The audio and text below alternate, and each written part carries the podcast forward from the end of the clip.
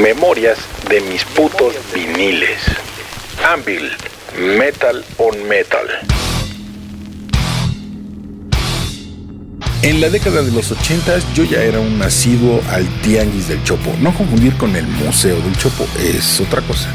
Me tocó toda la época de la fiebre metalera ochentera y noventera. Intercambio de discos, hambre por estar a la vanguardia y bueno, todos andábamos en busca de los discos metalosos. Había buenos distribuidores fuera del Chopo como Discos Aquarius, ahí en la calle de Colima, en la Roma, pero en el Tianguis del Chopo siempre podías encontrar discos más baratos de segunda mano. Claro, era muy arriesgado, pero también era parte del encanto. Había varios tipos que distribuían viniles de heavy y de trash. Esto era antes de la época CDE al tiro. Y yo tenía mucha curiosidad por escuchar a Anvil, una banda canadiense que muchos de ustedes se toparon en un documental muy crudo titulado así, sencillamente The Story of Anvil del año 2008 o 2009. En el Chopo circulaba un disco de Anvil llamado Heart and Heavy, que yo creo que pasó por todos los coleccionistas locales, lo grababan o simplemente no les gustaba y el disco volvía a circular por otras manos, otros estéreos, otros hogares. Uno de los tipos que importaba discos nuevos llevaba un disco de Anvil con una muy buena portada para ese entonces. El disco se llamó Forged in Fire y sí, tenía dos, tres buenas rolas.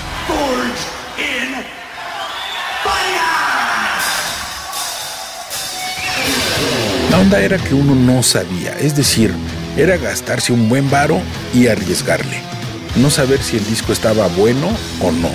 Ya lo descubrirías en tu casa y si no lo considerabas bueno, pues tratarías de cambiarlo otra vez en el chopo.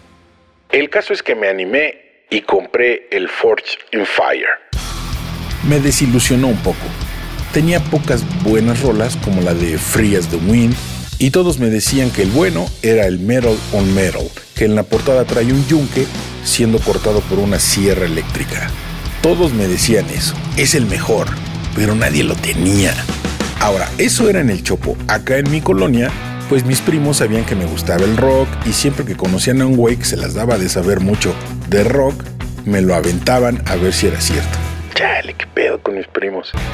Una vez uno de mis primos me dijo, hay un güey en mi cuadra que dice que te consigue el disco que quieras, que tiene muchos amigos en el Chopo y en otros lugares, puro coleccionista muy cabrón, y que en dos semanas a más tardar te consigue el disco que quieras. El disco que quieras. Yo lo dudé. Pensaba si debía confiar en mi primo y confiar en el güey ese que decía que conseguía cualquier disco. Le pregunté si era confiable y mi primo me dijo sí. Es hermano de mi mejor amigo, su mamá es amiga de mi mamá, sé dónde vive, no hay pedo. Es más, no le encargues muchos discos, primero encárgale uno y a ver qué pedo. Y entonces, como buen adicto a la música, lo hice. Fui a su casa, mi primo me lo presentó, el güey este empezó a chorear y a chorear que conocía a todos los del Chopo y yo dudaba porque fácil yo tenía ya yendo al Chopo como cinco años consecutivos cada pinche sábado y nunca lo había visto. Pero bueno, cuando uno necesita algo o es adicto a algo, confías hasta en los que a leguas sabes que no puedes confiar. Los consumidores reciben atención médica y también pueden compartir las miserias de su adicción. Pregunté cómo sería el trato y me dijo, me das la mitad del precio del disco, yo lo encargo y cuando lo tenga para entregártelo, me das el resto y ya. Me pareció muy lógico y fácil, y entonces le encargué el Metal on Metal de Anvil. Me pidió datos del disco, portada y claro, el adelanto. Me dijo que le diera dos semanas y yo fui al Chopo esa semana y no lo vi al cabrón buscando mi disco. Fui la otra semana al Chopo y no lo vi buscando mi disco. Entonces fui a las dos semanas y le dije, ¿qué pasó? y mi disco de Anvil. es que me acuerdo y me da risa, perdón. Y me dijo, no, es que ya me dijeron que es un poco difícil de conseguir, pero no te preocupes, ya lo encargué. Pero como es un disco importado, voy a necesitar todo el pago completo. ¿Y qué hizo el pinche Warpic? A huevo, le dio el varo completo. Y pasó otra semana, y pasaron dos semanas, tres semanas, pasó el mes Y yo iba a su casa y le tocaba y preguntaba, ¿no está el güero? Y ya hasta me decía su mamá, no, no está. Luego mi primo me llamaba por teléfono y me decía, cáele, ahí está en su casa, lo acabo de ver que acaba de llegar. Entonces yo llegaba a los 10 minutos, le tocaba y la mamá me decía, no, no está. Para no hacer este podcast muy largo, debo decirles que estuve un año yendo a su casa cada sábado preguntándole por mi disco de Anvil Metal on Metal y nunca llegó. Nunca lo tuve, nunca me regresó el dinero y ya, la relación se desvaneció en el tiempo. Me quedé sin varo, sin el disco de Anvil, sin hablarle a este güey, sin hablarle a su familia y hasta la fecha nunca pude conseguir el Metal on Metal. Así que ahora, al final de este podcast, vamos a escuchar una rola de Anvil del disco que sí conseguí y por mis propios medios. Y ellos son los aferrados canadienses de Anvil. ¿Quién me acompaña a cobrarle mi varo a este cabrón? Bueno, no sé si todavía viva. Yo soy el Warpic y por fortuna ustedes no.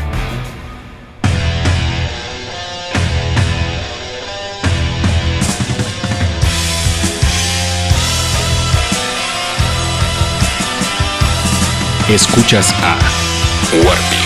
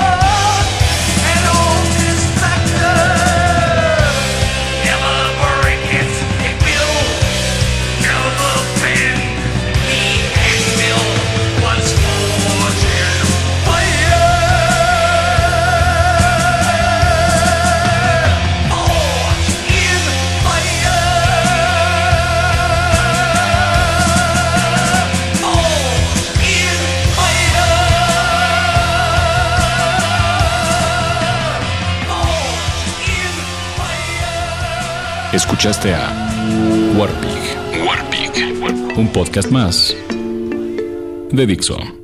El diseño de audio de esta producción estuvo a cargo de Fernando Benavides.